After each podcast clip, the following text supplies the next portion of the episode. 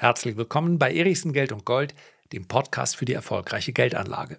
24 Jahre als Profi, 1526 Einzelmatches, 1251 davon gewonnen, 310 Wochen die Nummer 1 in der Welt, 103 Titel, 20 Grand Slams. Und für mich das vielleicht beeindruckendste, nicht eine einzige Aufgabe durch Verletzung. Wir sprechen heute über Roger Federer. Wir sprechen am Rande über die Geldanlage von Roger Federer. Wir sprechen aber insbesondere darüber, was wir von diesem Mann für unsere eigene Geldanlage mitnehmen können. So, am besten entschuldige ich mich mal gleich vorweg, denn heute wird es einigermaßen unstrukturiert. Falls ihr also sagt, der Weihnachtsrummel, der geht mir eh schon auf die Nerven, ja, dann, dann nehmt euch ein bisschen Zeit. Ich versuche das Ganze hier in einer halben Stunde abzuhandeln.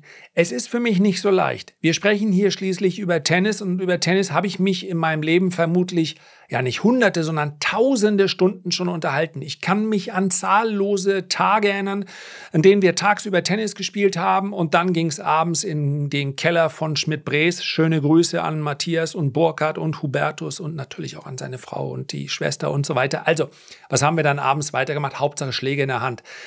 Wir haben Tischtennis gespielt. Tischtennis, Tennis eigentlich. Das heißt also nicht so aus dem Handgelenk. Immer wenn die dann kommen, dann fühlt man sich kräftig ver Punkt, Punkt, Punkt, weil die es natürlich eigentlich viel besser machen. Aber so schöne beidhändige Rückhand beim Tischtennis, das macht dann erst so richtig Spaß. Also Tischtennis ist natürlich auch ein super Sport, auch wenn man ihn regulär ausübt. Aber Tischtennis, Tennis ist irgendwie noch ein bisschen geiler.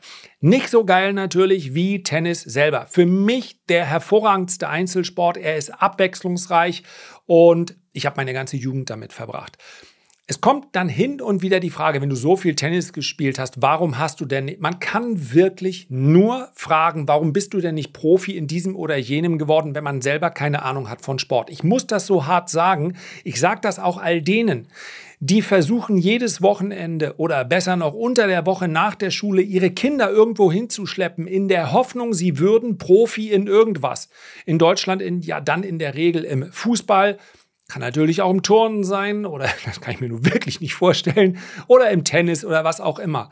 Liebe Eltern und liebe ambitionierte junge Menschen, um ein Profi in irgendwas zu werden, im Tennis mal aufgrund der Konkurrenz sowieso, braucht man nicht nur einen Ehrgeiz, der bei 100% ist, sondern man braucht auch noch ein Talent und zwar weit überdurchschnittlich. Zu sagen, ich bin in meiner Gruppe irgendwie vorne mit dabei, ist doch eine super Sache. Ich kann mich, ich bin heute noch stolz darauf. FTC Jugendrangliste, das hieß früher noch Junioren.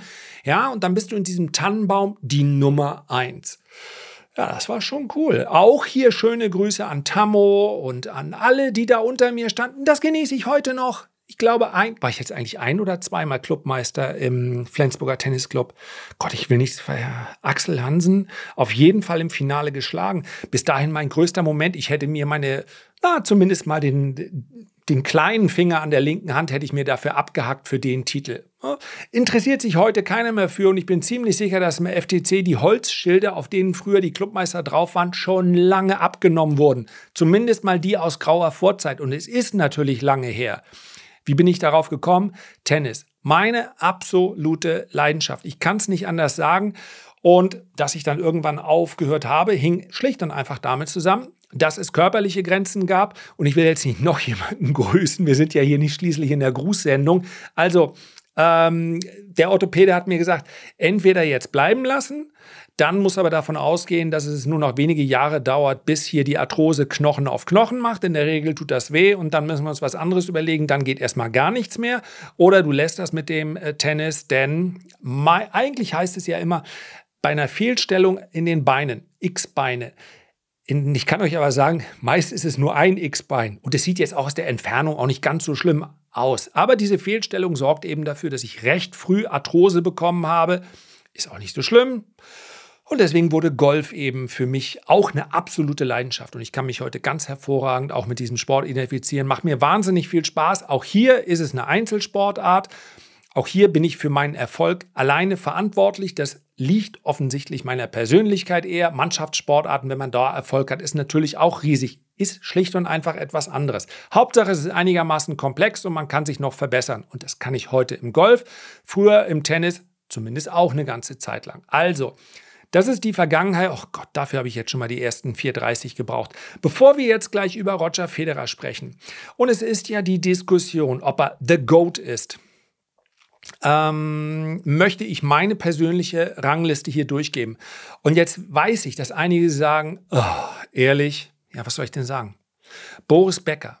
Für den Mann bin ich einfach von egal wo ich war, nach Hause gefahren, um das Spiel zu sehen. Ich weiß noch ganz genau, die ganze Familie im Sommer, ich kann euch das Jahr nicht mehr sagen, in Lacanau, Strand, zweieinhalb Kilometer entfernt, mit dem Fahrrad hingefahren und dann wusste ich, okay, irgendwann jetzt muss Becker, zu dem Zeitpunkt wurde, schöne Grüße an Uli Potowski, auf RTL wurde das Ganze übertragen, irgendwann müsste jetzt Achtel- oder Viertelfinale gegen Andre Agassi sein. Ja, natürlich bin ich ja wieder nach Hause gefahren.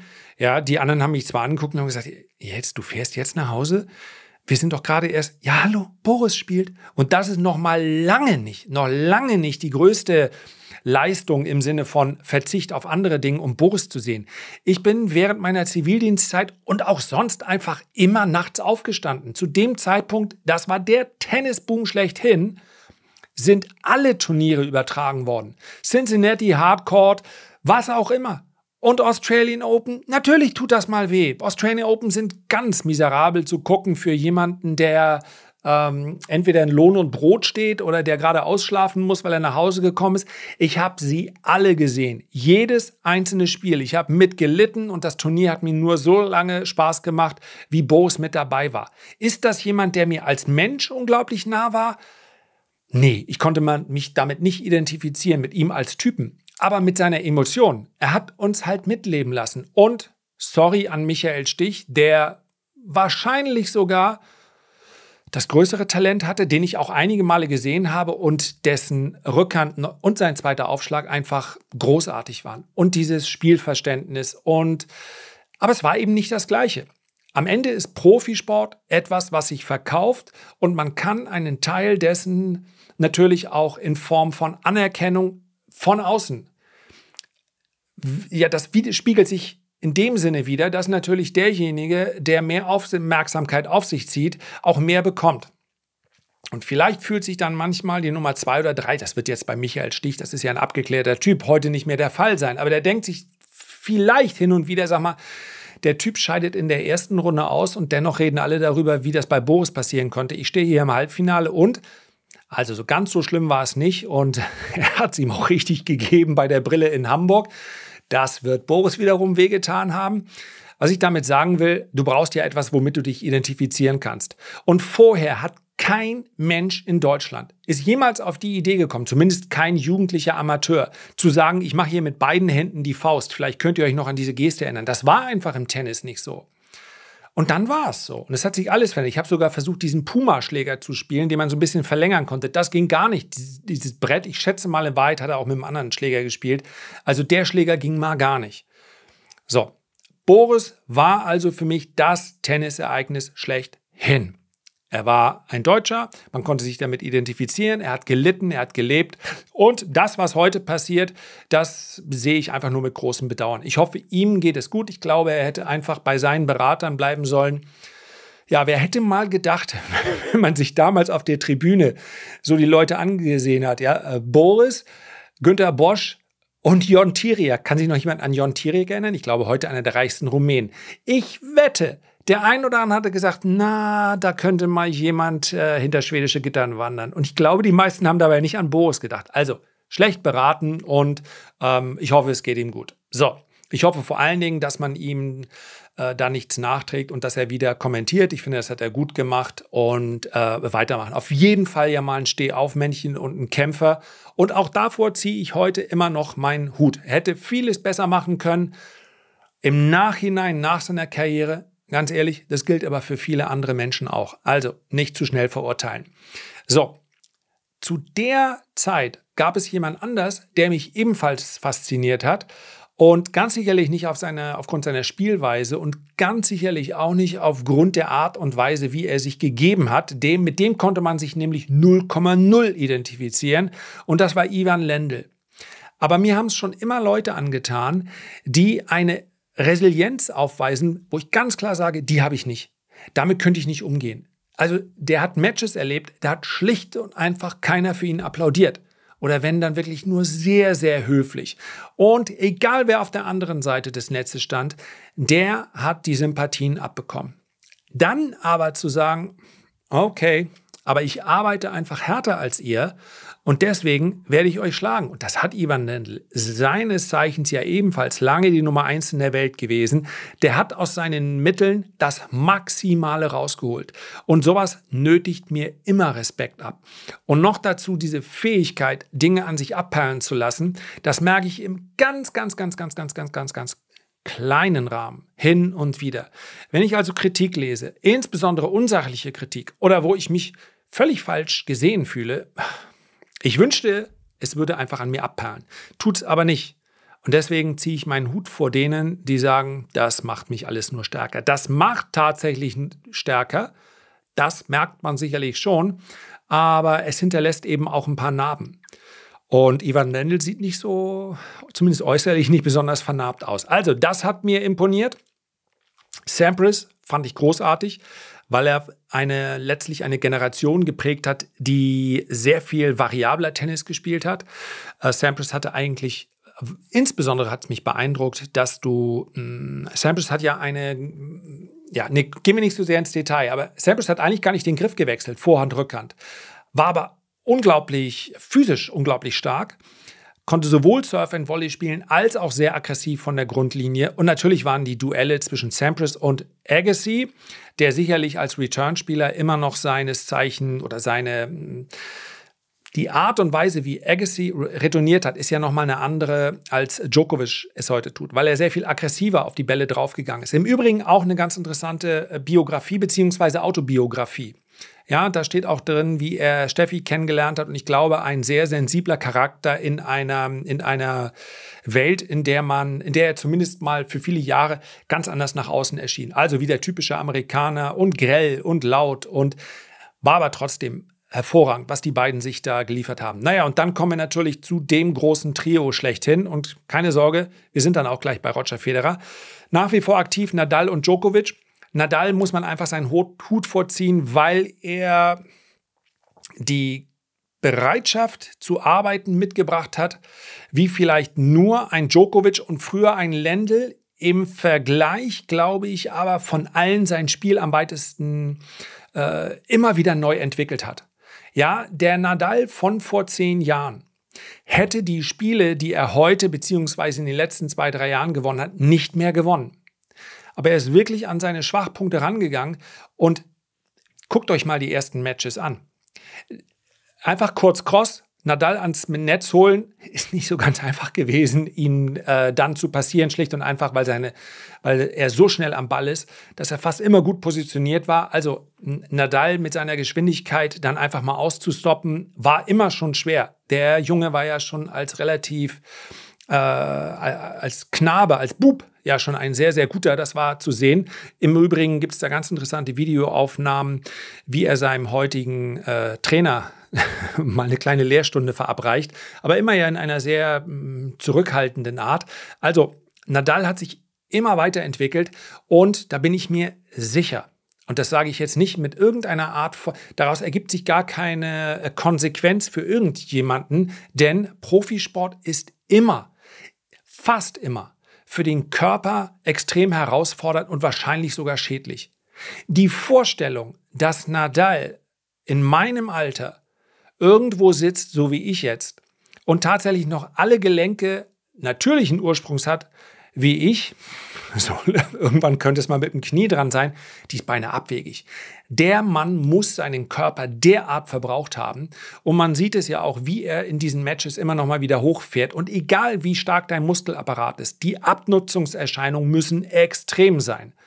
Und das dann gegen diesen Schmerz anzuspielen, ich wünsche ihm einfach, ich, Im Prinzip habe ich mit jedem Jahr, was er länger gespielt hat, habe ich, hab ich immer mehr Respekt empfunden für einen Spieler, der früher limitiert war in seiner Spielanlage, der aber heute in einem, ähm, gerade auf Sand, einen Maßstab gesetzt hat.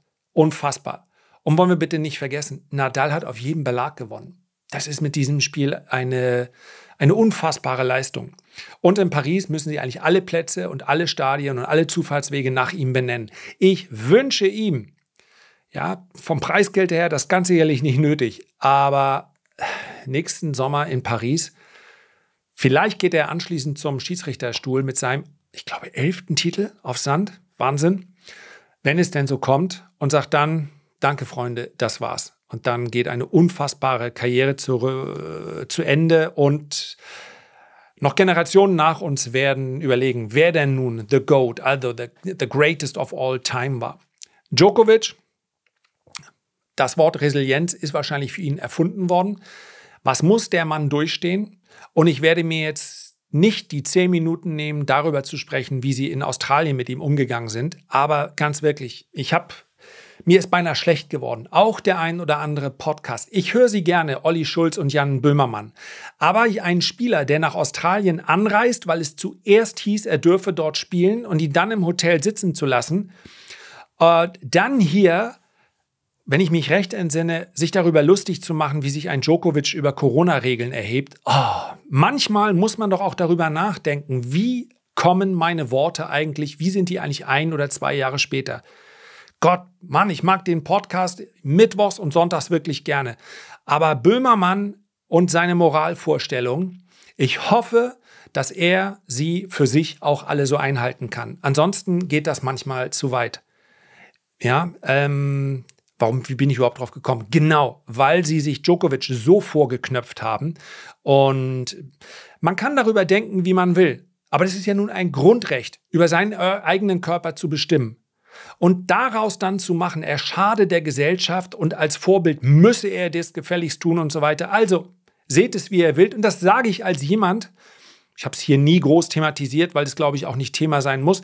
Ja, ich habe mich impfen lassen, ganz wesentlich deshalb, weil ich mich nicht einschränken lassen wollte. Und es gab keine, es gab faktisch ja Reisebeschränkungen für jeden, der sich nicht hat impfen lassen. Ansonsten bin ich unentschlossen, ob das die richtige Strategie war, denn wir sehen auf anderen Kontinenten teilweise, dass Corona auch verschwunden, nicht verschwunden ist, aber abebbt, ohne dass ein Großteil der Bevölkerung geimpft ist. Das heißt also, die Art und Weise, wie hier kommuniziert wird und wie auf eine Entscheidung, die eigentlich frei sein sollte, letztlich immer wieder von außen eingewirkt wurde, die gefällt mir nicht. Und daraus bitte nicht ablesen, ich sei ein Impfgegner, das bin ich nicht. Aber wenn wir über Viren sprechen, die sich permanent anpassen, permanent verändern, wo ich also mich fortwährend, im Prinzip im sechs Monats, vielleicht sogar im drei Monatsrhythmus impfen lassen muss, dann ist das eine Einflussnahme, die ich nicht gut finde. Und wenn man daraus dann öffentlich eine Moraldiskussion macht, um zu sagen, ja seht her, was erlaubt der sich eigentlich, dann gefällt mir das nicht. Ja, wir müssen auch damit leben können, dass andere und auch eine Minderheit eine andere Meinung hat. Das gilt für alle Themen. Es gibt praktisch kein Thema, was von einer derartigen gesellschaftlichen Relevanz ist, dass man sich über alles, über alle Moralvorstellungen erheben kann und sagen darf, hier ist es aber jetzt anders. So, ich schweife ab. Ich bin bei Djokovic.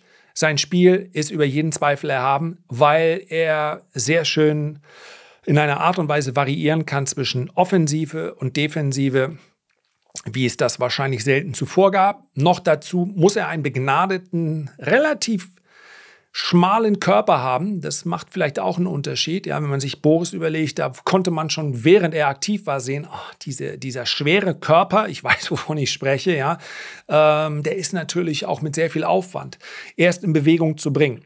Und das, was das angeht, ist Djokovic begnadet. Was es heißt, ich bin ja noch nicht dabei, es heißt, dass er praktisch 24 Stunden auch dafür lebt, achtet auf seine Ernährung. Und wenn alle sagen, ja, für 300 Millionen würde ich das auch machen, wisst ihr was, das glaube ich nicht.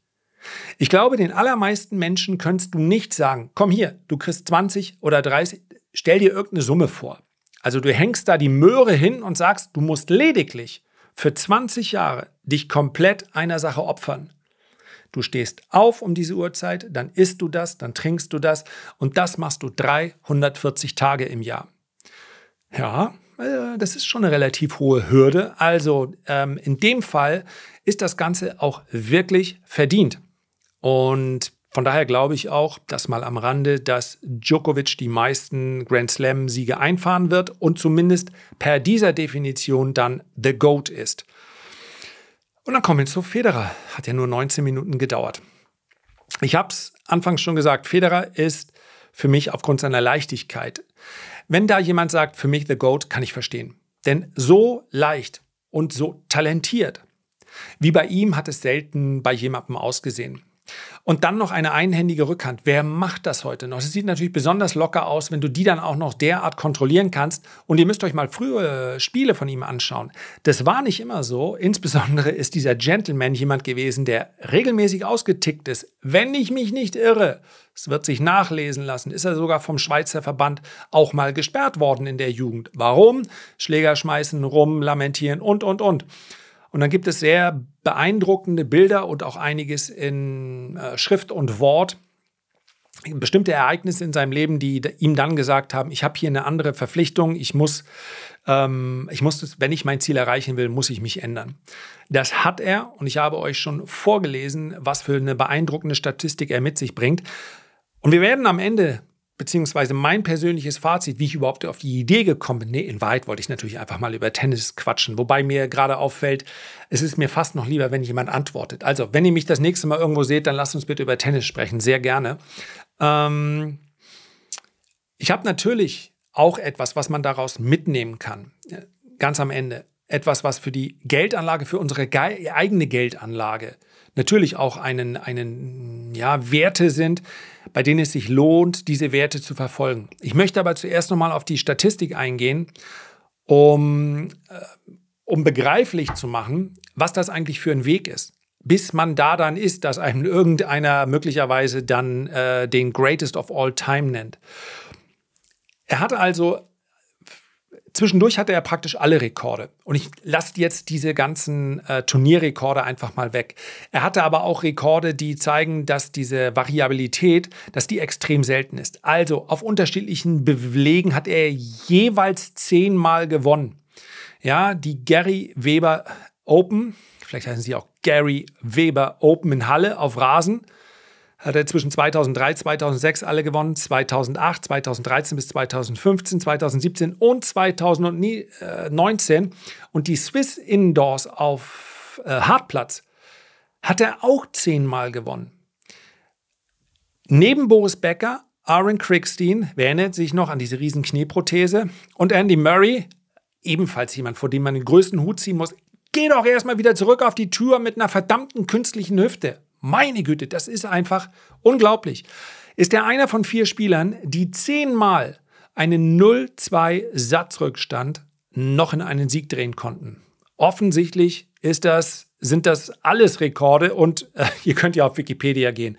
Also selten habe ich einen, Wiki ich glaube, die meisten unserer Kanzler kommen da nicht mit. Na gut, ist natürlich auch neben der Kanzlerschaft dann meist nicht mehr so viel passiert, ja. Aber äh, Wahnsinn, wie viele Rekorde ja, Titel sind 27, Nadal 22, äh, Djokovic 21. Stand September 22, aber seitdem gab es kein neues Grand Slam Turnier. Das nächste sind die Australian Open. Die wird, äh, sofern sie ihn antreten lassen, aber danach sieht es aus, die wird äh, Novak Djokovic gewinnen. Und äh, ja, Pete Sampras, das sind dann schon mit 14 Grand Slam Turnieren deutlich weniger. Roy Emerson 12, Björn Borg und Rod Laver haben elf und so weiter und so fort. So, jetzt sprechen wir über die Geldanlage und wir wissen relativ wenig von dem Mann. Wir wissen, dass er bereits relativ früh die halbe Milliarde verdient hat an Antritts- und Preisgeldern und natürlich an Sponsoring. Ja, es sind knapp über 100 Millionen, lass mich mal nachgucken. Ich glaube, Preisgeld alleine sind 100 Millionen. Da muss man echt ziemlich weit nach oben scrollen in seinem Wikipedia-Eintrag. Also, ist vielleicht auch nicht so wichtig. Um den Dreh, ja, äh, hier haben wir es. Karrierepreisgeld 130 Millionen. Das ist überschaubar. Im, er musste es immerhin nur in der Schweiz versteuern. Da ist also echt noch was übrig geblieben. Ähm, aber Sponsoring. Das ist der ganz wesentliche Teil. Auch Antrittsgelder, das ist allerdings etwas, was sich erst im Laufe der Zeit entwickelt hat. Also es gibt gewisse Turniere, jetzt auch Einladungsturniere in Doha, Ähm, die kommen also nicht alle in die Wüste, weil sie sagen, ich wollte sowieso schon mal trockenes und warmes Wetter haben, sondern weil natürlich kräftige Antrittsgelder bezahlt werden. Soll heute nicht das Thema sein. Und Sponsoring ist natürlich ein ganz, ganz wesentlicher Teil. Es gibt nicht so viele offizielle Sportmilliardäre. Number One ist jemand, den ich beim Ryder Cup in Paris getroffen habe. So eine coole hm, darf man das Wort Sau hier sagen? Nee, wahrscheinlich nicht. Ne? So eine coole Socke. Äh, Michael Jordan, 1,85 Milliarden heißt es. Und das, obwohl er in vielen Casinos in Las Vegas eine ganze Menge Geld gelassen haben soll. Dann haben wir Tiger Woods natürlich, 1,7 Milliarden.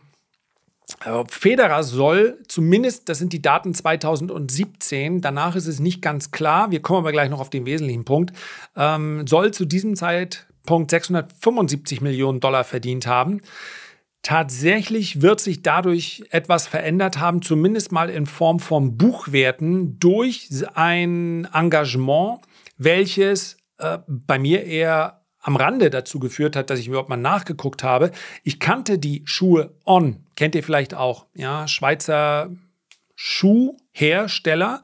Und für mich, ich habe es auf Empfehlung von einem Freund und er hat gesagt, ähm, trag die mal, die sind extrem leicht.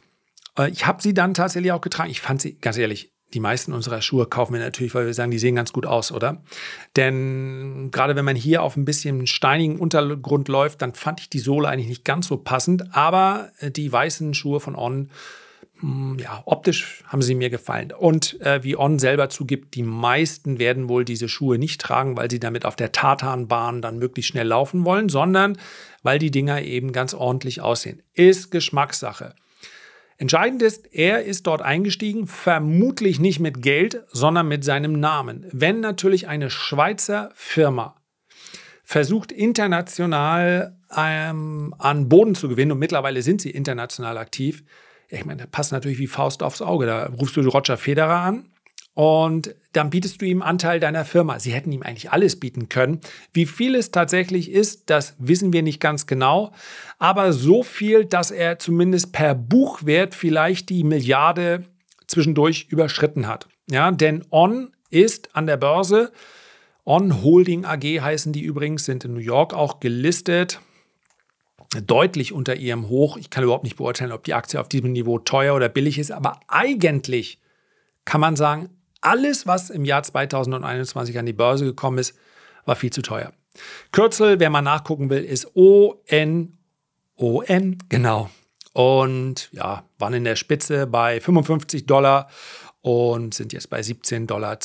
Wie gesagt, ich habe überhaupt keine Meinung zu dem einem Sportartikelhersteller an der Börse. Ich weiß weder, ob die teuer sind oder alles, was 2020 an die Börse gegangen ist, interessiert mich erstmal nicht, bis die im totalen Ausverkauf aussehen. So, ich kenne die Zahlen aber wirklich nicht. Nur, Dadurch hat er zumindest mal in dem Moment, als die äh, Firma an die Börse gegangen ist, ziemlich sicher den, den Status eines Milliardärs erreicht. Denn zum Börsenstart war die Firma denn mal eben 11,4 Milliarden wert. Viel zu viel. 1,9 Milliarden pro Gründer. Und ich meine, es muss bei Federer wird es ein Viertel gewesen sein. Das heißt also klar, da war deutlich über der Milliarde. Ansonsten wissen wir über das, was Roger Federer macht, relativ wenig. Er selber beschreibt seinen Investmentstil als, ich kann ja im O-Ton, ich träume zwar groß, aber wir gehen immer auf Nummer sicher. Kein Wunder, dass der Basler bei seinen Investments konservativ unterwegs ist. Wir wissen, dass er mehrere Immobilien hat. Vielleicht macht er es ja so, wie es bei den Schweizern heißt. Er investiert also 90 Prozent einigermaßen sicher und 10 Prozent spekulativ. Ob er jetzt On als spekulatives Investment betrachtet hat, kann ich euch nicht sagen. Aber klar ist auch, dass praktisch alle die Vermögenden in dieser Größenordnung Vermögensverwaltung haben, die das Ganze für sie machen, breit gestreut sind. Es gab immer mal einige wenige, die gesagt haben, ich mache das selbst. Und wie drücke ich das jetzt höflich aus?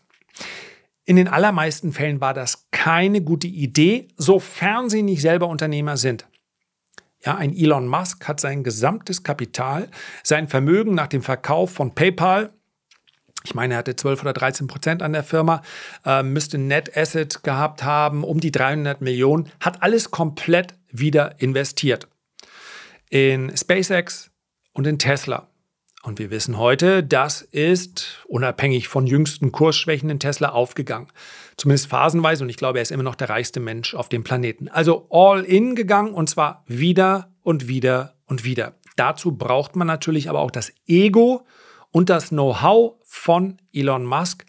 Und man kann es niemandem empfehlen. Das macht sich in so einem Meme auf Instagram immer wieder Ganz, ganz toll, wenn man dann hört in so Motivationsvideos, geh all in, gib alles und so weiter. Das ist bei den allermeisten einfach eine richtig dumme Idee, weil sie nicht das Know-how, das Wissen, das Netzwerk haben, um immer wieder all in zu gehen. Ja, das würde ja äh, übertragen auf die Börse bedeuten, ich suche mir also ein Unternehmen aus, nicht von mir geführt, sondern ich suche mir eins aus, von dem ich denke, es könnte erfolgreich sein und gehe all in. So ist es nicht gemeint. Und wenn jemand es so versteht, nochmal überdenken. Ist immer eine dumme Idee. So, jetzt muss ich mal ganz kurz gucken, wie lange habe ich eigentlich schon gesprochen. Uh, ich ahnte es, 29 Minuten. Dann kommen wir zum Fazit und seht es mir nach. Ich habe aber immerhin am Anfang schon gesagt, heute könnte es ein bisschen unstrukturiert werden. Ja? Ähm, was können wir mitnehmen für unsere eigene Geldanlage aus dem Leben und Wirken und Sportlerdasein von Roger Federer? Aus meiner Sicht die simple Erkenntnis, und ich kenne die Statistik nicht genau. Wir haben also seine Siege. 1251, 1526 Einzelmatches hat er geführt, also die meisten offensichtlich gewonnen. Ich kann es euch nicht sagen, weil ich die Statistik nicht gefunden habe. Aber es ist sehr wahrscheinlich, dass seine Quote der gespielten bzw. gewonnenen Punkte irgendwo bei um die 60 Prozent liegen dürfte. Vielleicht knapp drüber. Also sprich, wir nehmen mal an, er hat 100.000 Punkte, einzelne Punkte, ja, 15-0, 30-0, 30-15, 30 beide, ihr wisst, was ich meine. Wir nehmen mal an, er hätte 100.000, ich habe es rechnerisch überhaupt nicht ähm, jetzt überprüft, ob das hinkommt. Beispielhaft, 100.000 Punkte gespielt. Dann hat er nicht weil er einer der erfolgreichsten Spieler aller Zeiten ist, 90.000 Punkte gewonnen und 10.000 Punkte verloren, sondern einer der erfolgreichsten Spieler aller Zeiten hat 60 Prozent ist noch zu viel. Wahrscheinlich etwa 54 Prozent aller Punkte gewonnen und jetzt kein Rechenfehler machen, 46 Prozent aller Punkte verloren. Und so ist das auch an der Börse. Das heißt also, gerade im aktiven Handel aber was die mentale Herausforderung geht, auch in der langfristigen Anlage, bekommen wir immer wieder Nackenschläge. Zumindest fühlt es sich an wie Nackenschläge. Bärenmärkte, so wie jetzt in den letzten Monaten. Und das, was wir dann machen müssen, ist, unseren Weg fortzusetzen. Für langfristige Investoren gibt es ja nur einen einzigen Fehler, den sie begehen können, nämlich auszusteigen, weil sie sagen, jetzt wird es doch nichts mehr an der Börse. Wer mindestens, das wisst ihr, weil ich es hier so häufig erwähnt habe, zehn Jahre an der Börse dabei geblieben ist, ja, maximal zwölf Jahre, es gab einen Zeitraum, wo man noch zwei Jahre mehr warten musste, der hat mit seinen Aktieninvestments unter dem Strich eine gute Rendite eingefahren. Die durchschnittliche Rendite von 6% mal mindestens. Und ganz ehrlich, all die Freunde, die ich euch jetzt genannt habe, ich habe da, ein paar waren es ja zumindest, ja, aber vielleicht hört der ein oder andere auch zu. Mit ganz vielen habe ich schon gesprochen. Das sage ich denen und dennoch bin ich mir sicher, dass ein Großteil, selbst aus meinem Bekanntenkreis, das muss ich mir vielleicht selber ankreiden, meint, naja, Börse ist doch irgendwie was Spekulatives. How dare you? Wie kann man sowas sagen, wenn man auf der anderen Seite in seinem Ordner zu Hause irgendwelche Lebensversicherungen hat? Was meint ihr denn, wo die Lebensversicherer ihr Geld anlegen? Im geheimen Keller und die haben dann eine Kohlemine und, und da Kohl sind dann, mir fällt gar nicht ein, wie kann man auf die Idee kommen? Und das sind Leute, das sind Juristen, Ärzte und so weiter. Und ich habe sogar ein, komm hier, Peter, wenn du das hörst, hundertprozentig hörst du es nicht, meinen Podcast, aber wenn, zu, zum Turnier habe ich sogar einen Gutschein für meinen Börsendienst im Wert von, ich weiß es nicht genau, ja, Geld interessiert mich ja nicht so, 400, 500 Euro. Glaubt ihr, hat sich gemeldet? Und das sind Ärzte. Warum? Weil, ach, Börse, pff, nee, das ist mir alles zu spekulativ. Ja, ehrlich, aber die Rendite ist nun mal viel besser, als wenn ich sage, ich kaufe hier noch eine Wohnung und da noch eine Wohnung. Wenn jemand ein erfolgreicher Immobilienspekulant ist, alles gut. Wenn jemand auf dem nötigen Kleingeld sitzt, dass er dann eben auch entsprechend in Schwächephasen das aussitzen kann, alles gut. Man kann auch mit Immobilien Geld verdienen. Aber ich kann doch ganz einfach den Zins und Zinseszins an der Börse nehmen und mir dann den Aufwand dazu anschauen. Das heißt also, dabei zu bleiben ist das Entscheidende. Auch wenn ich in 46 Prozent aller Börsentage oder an 46 Prozent aller Börsentage denke, ach nee, das ist aber jetzt anstrengend. Das habe ich mir ganz anders vorgestellt. So, und das Schlusswort gilt eigentlich dem besten Teil aus der Statistik. Er war nun wahrlich einige Male verletzt. Aber seine Haltung hat es ihm verboten, aufzugeben. Auch aus Respekt gegenüber dem Gegner. Zero Match Retirements. Keine einzige Aufgabe. Und wir erinnern uns an Wimbledon, man hat es gesehen, das geht nicht mehr. Nein, dann gibst du dem Gegner die Möglichkeit, dich zu schlagen. Das hat er dann auch 6-0 gemacht. Aber dann gehst du mit erhobenem Kopf runter und sagst, aufgeben, das kommt für mich nicht in Frage. So, Ende. Herzlichen Dank für deine Aufmerksamkeit. Wenn du mir jetzt noch etwas unter den Gabentisch legen möchtest, ja, dann abonnier doch vielleicht diesen Podcast. Oder gib mir fünf Sterne, was auch immer du für angemessen hältst, wenn du gerade diesen Podcast auf einer Plattform hörst, bei der man so eine Bewertung abgeben kann. Am allermeisten, das ist das Wichtigste, freue ich mich aber, wenn wir uns beim nächsten Mal gesund und munter wiederhören. Bis dahin alles Gute, dein Lars.